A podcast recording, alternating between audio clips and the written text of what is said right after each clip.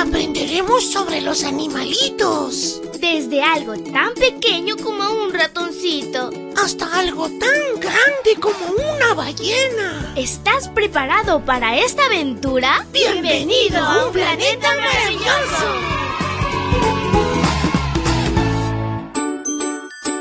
Hola, hola, amiguito y amiguita, que Jesús te bendiga, te cuide y te proteja y que seas muy feliz. Feliz domingo, te saluda tu amiga Linda. Y la historia se titula La oveja deambulante. El versículo dice así, reconozcan que el Señor es Dios, Él nos hizo y somos suyos, somos pueblo suyo y ovejas de su prado. Salmos 103.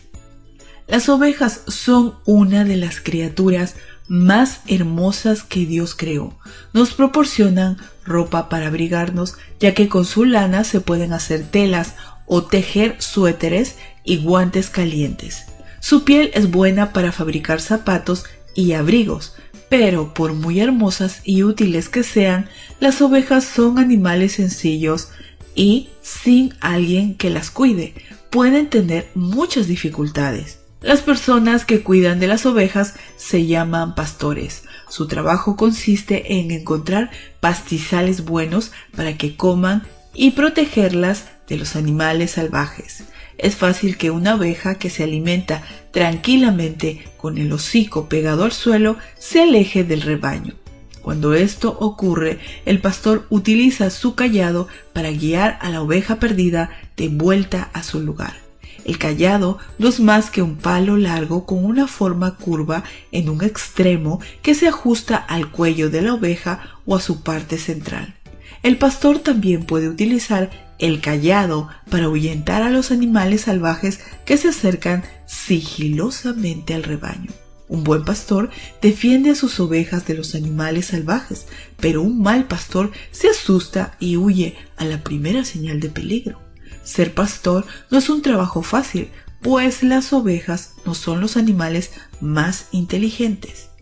Por eso el pastor debe vigilar siempre que no se alejen. Muchas veces en la Biblia se compara a las personas con ovejas.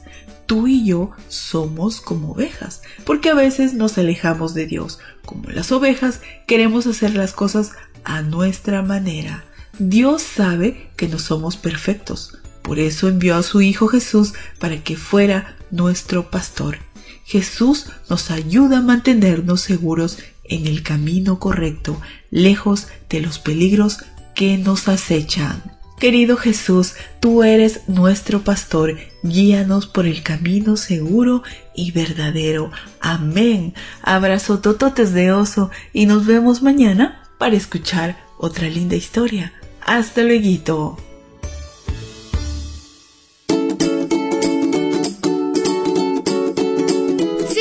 Aprendiendo sobre la creación de Dios, los animales y todos sus misterios. Volveremos pronto con un planeta maravilloso.